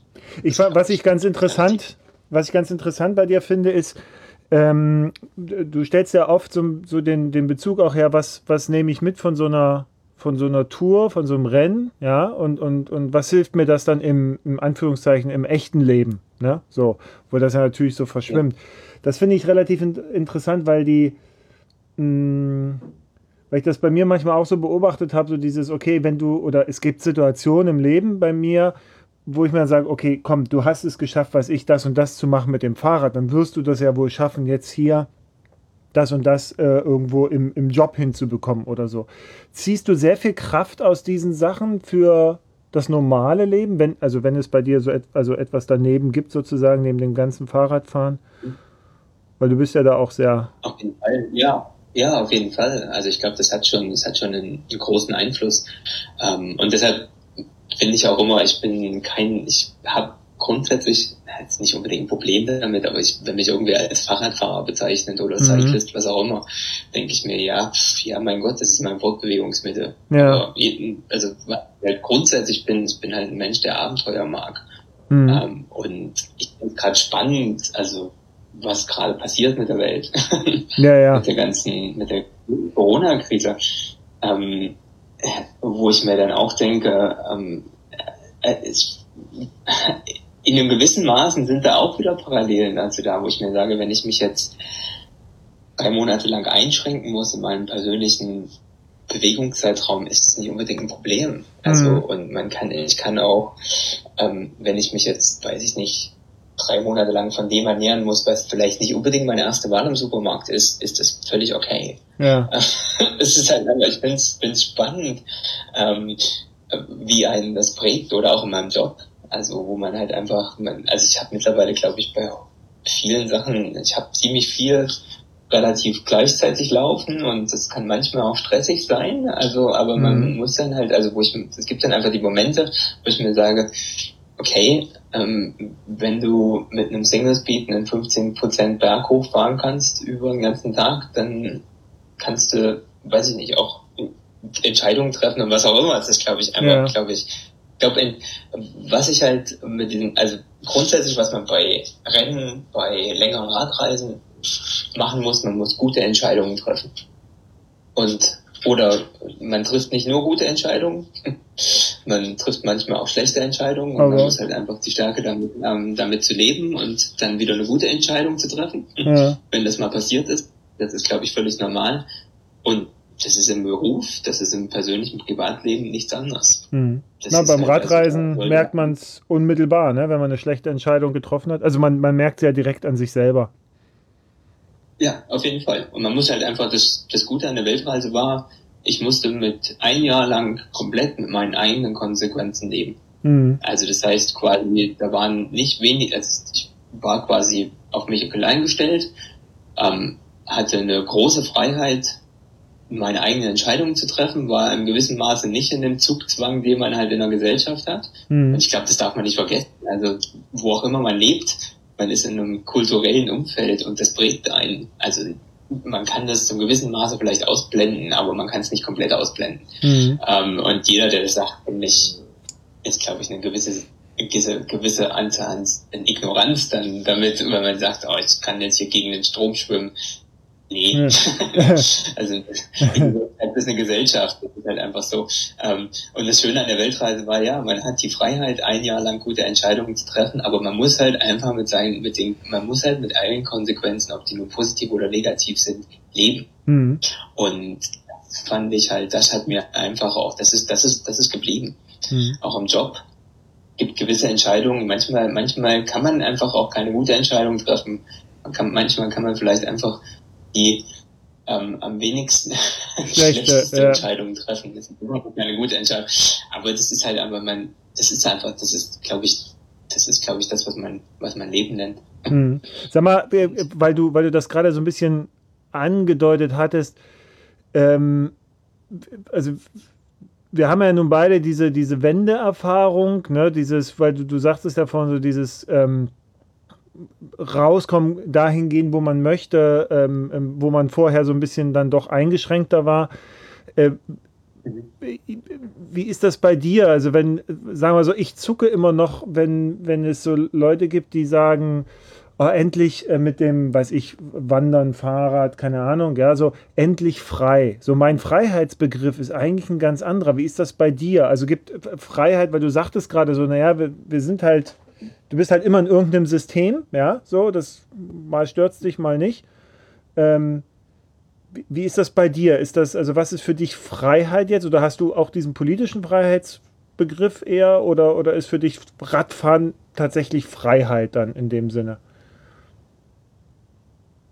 Ähm, Eine schwierige Frage, Frage, ich weiß. Ja, ja, ja ähm, ich, ich glaube, also Freiheit, ultimativ für mich Freiheit ist halt einfach ähm, zu einem gewissen Maße über mein Leben bestimmen zu können, was ich mache. Also mhm. das ist, glaube ich, und ich glaube, wenn man im Osten aufgewachsen ist, weiß man halt einfach zu schätzen, oder ich persönlich weiß ja. zu schätzen, dass es halt einfach, dass wir momentan in einem politischen System leben, ähm, was jetzt temporär vielleicht ein bisschen anders ist, wo einem halt nicht grob den gesagt wird, was man jetzt zu tun und zu lassen hat. Also es gibt immer eine gewisse gewisse Anzahl von Normen, die eine Gesellschaft mit sich bringt. Hm. Aber darin hat man, glaube ich, ziemlich guten Verhandlungen oder Spielraum. Was ich schwierig finde, ähm, da zu sagen, jetzt nur Radfahren ist für mich ein Teil davon. Ja. Also das ist jetzt nicht, also klar, ähm, bin ich fit, ähm, habe Erfahrungen, das heißt, dass ich kann mich auf mein Rad setzen und kann 200 Kilometer am Tag fahren, wenn ich das will. Mhm. Und das ist, das ist Freiheit. Mhm. Ich habe keine, keine Begrenzung. Klar habe ich Begrenzungen. Irgendwann bin ich auch müde und fall vom Rad. Mhm. Also das ist einfach auch aber das ist, glaube ich, einfach, einfach, das ist deshalb ähm, für mich der Grund, warum ich persönlich mich fit halte, so gut wie möglich, ist halt mhm. einfach, das hat halt was mit Freiheit zu tun. Und Privileg, einer ne? Gewissen wenn man nicht krank wird und was auch immer, klar hat man die Freiheit, das zu machen, was man, was man, was man, ja, nicht unbedingt alles, was man will, aber mhm. schon, also ich glaube, das ist okay. Also, ähm, und ich, ich fand es immer anstrengend, also was ich, was ich persönlich aber relativ schwierig finde, wenn man dann Menschen trifft, die sagen, das ist jetzt dieses alles meine, das ist meine einzige Freiheit quasi. Ja, ja. Für mich nicht der Fall. Das ist halt einfach. Naja, oder die das halt so, dieses, ey, ihr, ihr Lemminge, ja, ihr, ihr, ihr geht alle noch arbeiten und so, ich bin tatsächlich frei, weil ich jetzt gerade irgendwie mit dem Fahrrad irgendwo lang fahre, ja, da kriege ich Puls. So, aber ja, das ist schwach. Also das ja. finde ich halt aber auch sehr, sehr schwierig, weil man muss halt einfach, ich war halt auf der Weltreise, was ich halt einfach, was man halt einfach auf der Weltreise und ich glaube, das hat mich einfach auch einfach so ein bisschen zum Nachdenken ähm, angestimmt manchmal. Klar nehmen einen Leute gerne auf. Man ist halt einfach der Exot, der mit dem Rad mhm. durchs Land fährt. Und ähm, in 90 Prozent der Fälle, wenn man Leute trifft, die sagen, oh, super, das ist interessant, du hast eine interessante Geschichte, aber man lebt zum gewissen Maßen auch auf Kosten anderer. Man, mhm. man muss sich, das ist jetzt nichts Schlimmes. Ähm, das ist völlig okay. Aber man muss sich darüber bewusst sein und dann halt ja. einfach auch sagen, wenn ich jetzt damit fertig bin, gebe ich auch für das eine Jahr, was ich unterwegs war und wo mich Leute halt einfach mit offenen Armen aufgenommen haben, will ich auch jetzt und habe ich davor auch schon ein gewisses Maß zurückgeben an die Gesellschaft, ja. um, um, um halt einfach ähm, wenn man nur nimmt und nicht gibt, dann. Äh, dann kommt das Universum aus dem Gleichgewicht. Ja, und das ist halt einfach, und Radfahren ist nichts anderes als, als mit, ich glaube, ich glaube, das Problem ist, wenn man das Radfahren einfach als quasi diese Isolation betrachtet, dann wird es schwierig. Mhm. Ähm, wenn das nur auf Spaß macht und wenn, und für mich ist es mittlerweile so, ich finde, es ist ein, ist ein super Fortbewegungsmittel. Ähm, es ist quasi auch vielleicht das politisch korrekteste mhm. Fortbewegungsmittel, wenn man sich so anguckt, was wir, was wir in den letzten 50 Jahren mit dem Planeten gemacht haben. Mhm. Ähm, es macht Spaß, es bringt mich irgendwo hin, aber es ist, ich sehe das Fahrradfahren halt immer als eine Verbindung mit anderen Menschen, ähm, was zu machen, andere Menschen kennenzulernen, andere Kulturen kennenzulernen. Insofern ist es auch, wenn ich in Marokko bei dem Rennen mitgefahren bin, es war für mich wichtig, auch ab und zu mal fünf bis zehn Minuten anzuhalten, ähm, mich mit Leuten dort zu unterhalten, sofern es möglich war mit der Sprache, mhm. ähm, die Landschaft bewusst zu erleben. Also das ist, glaube ich, einfach so, das ist, das ist schon eine unheimliche Freiheit, die man hat. Ähm, aber nicht, ja, das ist kein, kein Eskapismus. Ja, ja. Also es ist halt einfach.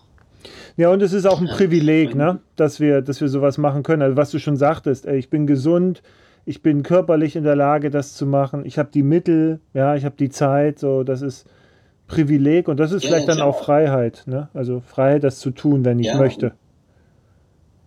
Ja, und ähm, das ist, glaube ich, ist, ja, und ich bin halt, also gerade wenn man im westlichen, ähm, in der westlichen Welt aufgewachsen ist, also wir haben schon ein großes Privileg. Also ich habe das halt einfach auch gemerkt, als ich durch Thailand durchgeradelt bin, von einem Durchschnittseinkommen kann man sich dort kein Rad mit Bikepacking-Taschen leisten. Ja. Mit dem man mal eben nur um die Welt radeln kann. Ähm, ähm, auf der anderen Seite muss ich auch immer dazu sagen, ich bin halt einfach ein Mensch, der relativ minimal lebt. Also um ein Jahr Auszeit zu nehmen, muss man, also ich habe das Geld gespart, mhm. da war jetzt kein Sponsorship irgendwie involviert. Und man beschränkt sich halt, oder ich habe das jetzt nicht als Beschränkung angelegt, ich bin, glaube ich, einfach ein Mensch, der relativ einfach lebt, grundsätzlich. Hm. ähm, und ja, habe mir halt einfach das Geld zusammengespart ähm, und habe das aber dann auch ausgegeben in dem Jahr. Und das war halt einfach, das ist eine gewisse Form, das ist, das kann man, glaube ich, einfach ganz einfach als Luxus bezeichnen. Absolut. Ähm, das ist halt einfach so. Ähm, aber es ist halt einfach andere Leute, andere Leute zeichnen halt sich einen großen Flachbildschirm und ein Auto zu kaufen als Luxus. Ja, absolut. Das ist eine andere Form. Ja. Und das ist auch okay. Ich finde es auch spannend, dass Menschen halt einfach andere Ansprüche und andere Aktivitäten haben und dass es durchaus Leute gibt, die sagen, ich würde mich nie 200 Kilometer in Sattel setzen. Mhm. Das ist völlig okay. Mhm. Ja, Vielfalt kann manchmal auch anstrengend sein. Ne? Vielfalt fordert einen ja auch immer persönlich, weil das ja permanent über eigenen Tellerrand hinausschauen ist so und das ist ja nun nicht, nicht immer einfach. Ja. Sag mal, ähm, ich habe auch mitbekommen, dass du, und deswegen habe ich dich ähm, wahrscheinlich als Schotten eher so, so äh, abgespeichert gehabt, du hast dich sehr, ich, ich vielleicht übertreibe ich jetzt, aber ich glaube, das ist schon so, du hast dich sehr verdient äh, rund um das Thema Bikepacking in Schottland gemacht. Ne? Also ähm, ich meine mich zu erinnern, dass sogar im letzten, hast du nicht irgendwann mal eine Auszeichnung auch bekommen vom, vom Tourismusverband, beziehungsweise bist du da nicht mit denen so ein bisschen auch äh, ähm. in, in Kooperation, um da mehr Fahrradfahren in, in den Highlands zu machen? Äh, ich arbeite mit Tourismusorganisationen ähm, zusammen. Mhm. Auszeichnung nicht. ähm, Gut, dann hiermit vorgeschlagen.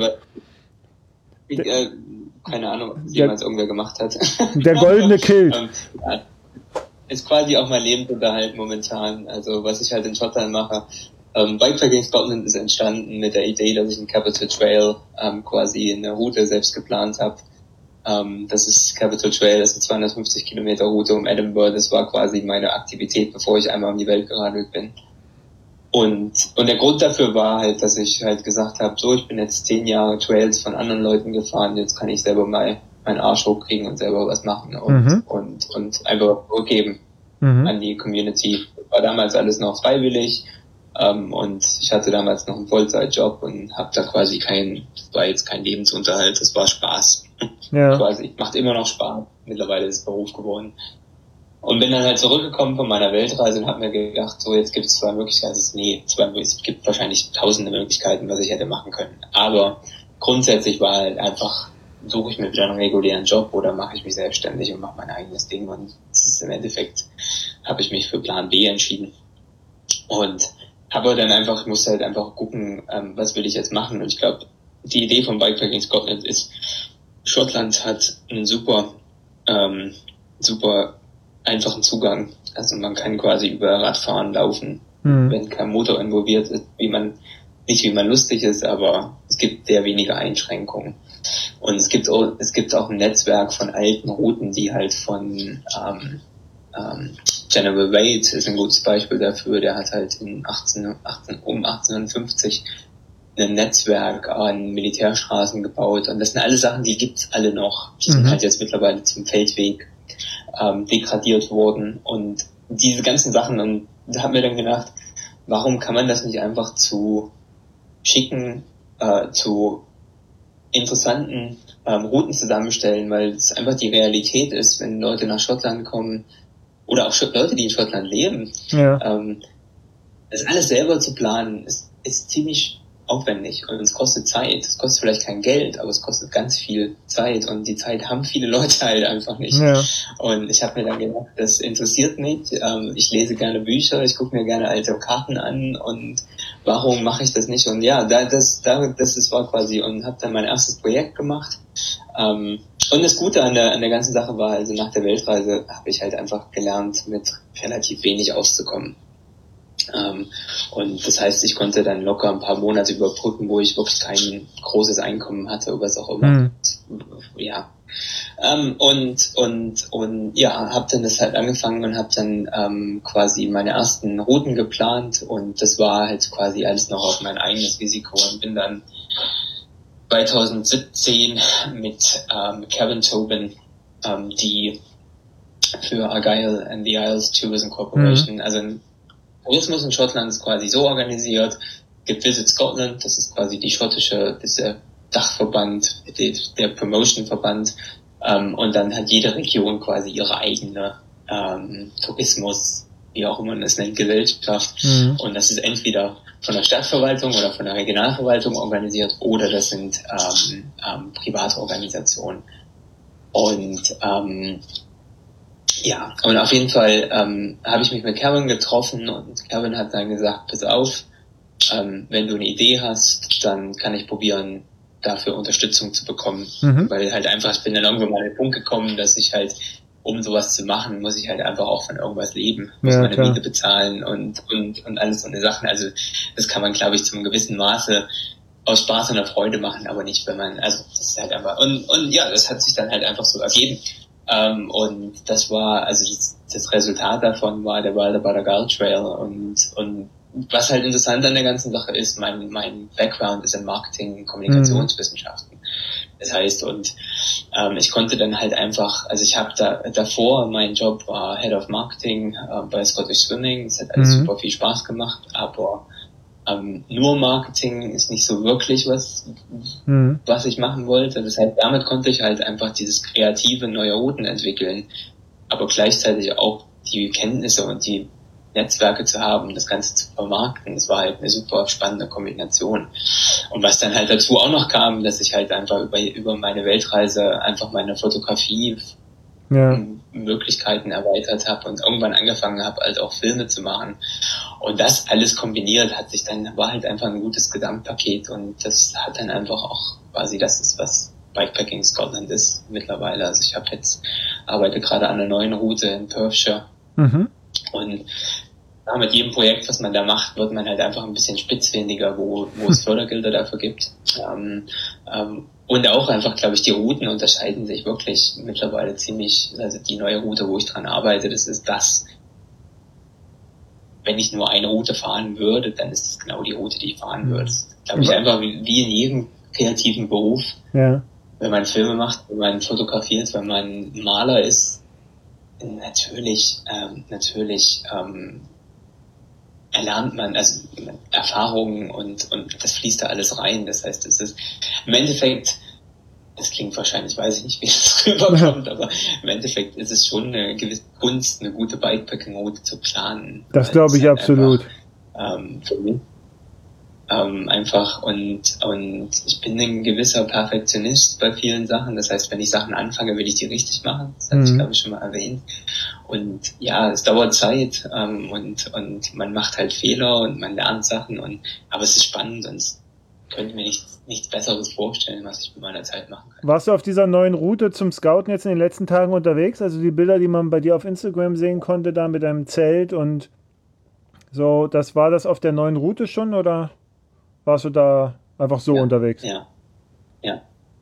Nee, das war die Route. Ah, das okay. ist halt einfach das, das Schöne, dass ich halt mittlerweile das kombinieren kann. Und ja, also in gewisser Weise ist das, was man vielleicht zum gewissen Maße als Traumberuf bezeichnen kann, Mhm. wo ich da auch immer ganz vorsichtig bin mit solchen ähm, Na, wie du so schön am, am Anfang sagtest, das Ja. ist jetzt gerade das, womit du dich am wohlsten fühlst. Ja? So wie damals in Neuseeland oder wo du da zum ersten Mal in Edinburgh warst, wo du ja sagtest, das ist jetzt genau das oder auf die Zeit dann jetzt erstmal das, was du am liebsten machst. Ja. Sam, ähm, Ja, genau. Jetzt habe ich bei dir auf Facebook ein, äh, Mhm. ein, ein ähm, das Titelbild eines Malawi-Reiseführers gesehen. Was hat es denn damit auf sich? Mhm. Hm. Das war ähm, so Malawi. Ähm, ich habe letztes Jahr im Mai, ähm, also ich arbeite, wie ich gesagt habe, freiberuflich an Mhm. diversen ähm, Projekten, gleichzeitig meistens. Ähm, das heißt, Bikepacking Scotland ist schon ein Großteil meiner Arbeit, aber nicht alles. Und arbeite halt für ein Museum ähm, über David Livingston ähm, Mhm. freiberuflich, um denen halt Online-Marketing zu helfen. Mhm. Und David Livingston ist ein schottischer, äh, schottischer Entdecker ähm, aus der viktorianischen Zeit und der hat halt ähm, die Victoria-Fälle Ja. ähm, Gott, jetzt oh, in der? Nähe vom, es ist, die sind nicht in Malawi, aber Nee, die sind in Sambia. Ah, in Sambia, fast, fast richtig. Ähm, und ähm, auf jeden Fall hat mich halt diese freiberufliche Tätigkeit damit dazu gebracht, mich einfach ein bisschen mehr mit dem Thema Afrika zu beschäftigen. Und Ja. ich finde es halt spannend, das ist ein Kontinent, in dem ich noch nicht gefahren bin, jetzt in Marokko, es war quasi der erste Anfang. Und die Idee war halt einfach mit meinem Bruder zusammen, wir sind während meiner Weltreise drei, drei Wochen zusammen in ähm, äh, Iran zusammengefahren und wollen halt zusammen einen Trip machen.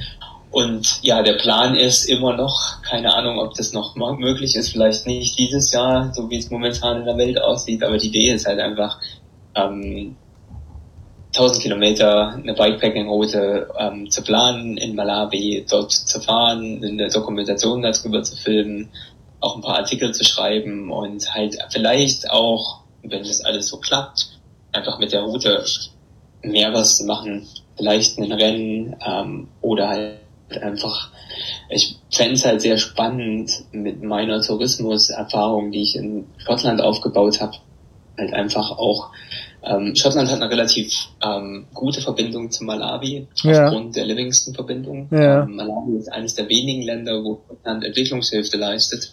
Okay. Und ähm, es wäre halt auch einfach spannend, einfach dort, ähm, das ist vielleicht der Anfang von einem längerfristigen Projekt. Ähm, ähm, aber wie gesagt, also die Idee ist, vier Wochen in Malawi mit dem Rad Bikepacken zu gehen. Ob das im Juni und Juli passiert dieses Jahr, keine Ahnung, vielleicht nicht. Ja.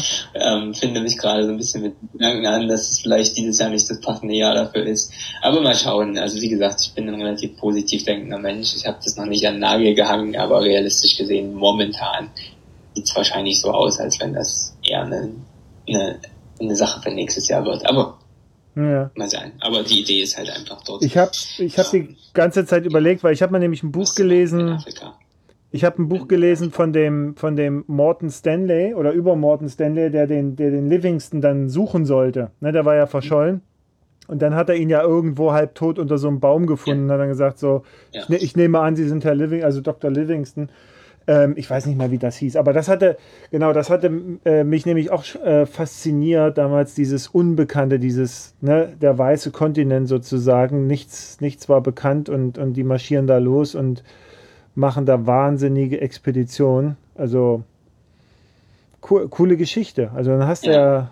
Ja, es ist also,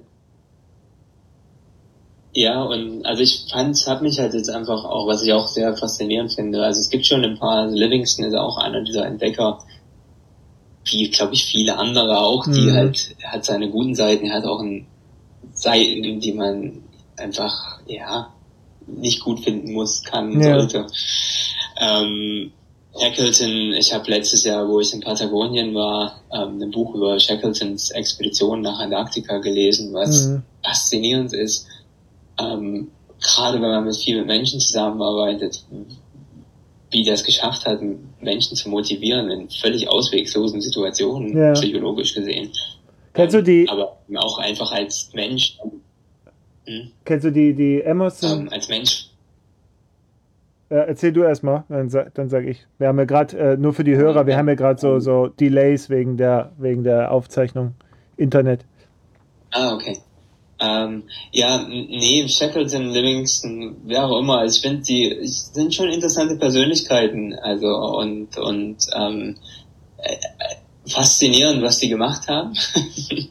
ähm, und ähm, ja, ich finde es halt einfach interessant. Ich glaube, das hat mich einfach, letztes Jahr war es halt Antarktika, mit dem ich mich ein bisschen mehr beschäftigt hatte. Und das ist auch so eine Region in der Welt, wo ich super gerne mal hin möchte. Ähm, längerfristig gesehen. Ähm, was aber mit Logistik und Schwierigkeiten verbunden ist. Ähm, insofern Malawi ist ähm, relativ einfach, kurzfristig machbar. Und ja, ich fand halt einfach, ich arbeite mit zwei Leuten aus Malawi zusammen in dem, in dem Beruf oder in dem Job. Und das sind super nette Menschen. Also die sind sehr, sehr, sehr ähm, freudige Menschen, haben ein offenes Herz, ähm, machen Spaß ab und zu. Und ich glaube, das ist halt einfach, glaube ich, so, was das Land auch ausmacht, von dem, was ich bis jetzt gelesen habe. Ja. Und ich glaube, die Realität wird sicherlich nicht, nicht groß anders sein. Insofern würde ich mich freuen, wenn es passiert, aber da kannst ja, da kannst ja noch nach Sambia rüber, rüber luschern dann, ne? Wenn, also wenn du dann da schon mal. Aber ich glaube, das ist dann der Weg rüber dann zu den ähm, Victoria-Fällen, das ist nur so, so Hauptstraße. Also Sambia ist irgendwie ganz komisch und also unter Simbabwe, da gibt es nur so eine, eine so eine Hauptstraße. Du merkst, ich hatte mich auch schon mal damit beschäftigt, ja, so Malawi. Malawi ist, ist auch schon mal so ein bisschen auf meinem Zettel, aber das kam eher durch Long Way Down von wie heißt der schottische Schauspieler? Ewan McGregor. Ewan McGregor, Charlie ja. Borman, genau. Mhm. Da, da kam das ein bisschen drauf. Ne, bei Shackleton, es gibt auf, ich glaube, auf Amazon Prime die Serie The Terror. Ähm, das haben sie mittlerweile zu so einer Serie, in, ja, wo sie halt immer irgendwelche verschiedenen Sachen jetzt aufbauen. Es gibt jetzt erst zwei Staffeln, aber die Staffel 1 geht, glaube ich, um Shackleton. Das dreht dann völlig ab, weil die sind ja irgendwo mal festgefroren und kamen nicht mehr weiter und haben dann, also dann gab es da irgendein Vieh, was die Leute nacheinander umgebracht hat. Aber das ist ganz interessant. Die haben das nämlich, glaube ich, aufge das war, glaube ich, die Shackleton-Expedition, die sie da aufgegriffen haben und äh, äh dann, ja, dann dreht's ab, dann wird's Horror, ja, aber äh, ganz interessant. Ja. Solltest du dir vielleicht angucken, bevor du dahin fährst. Äh, das klingt ziemlich gut, ja. ja. Gut.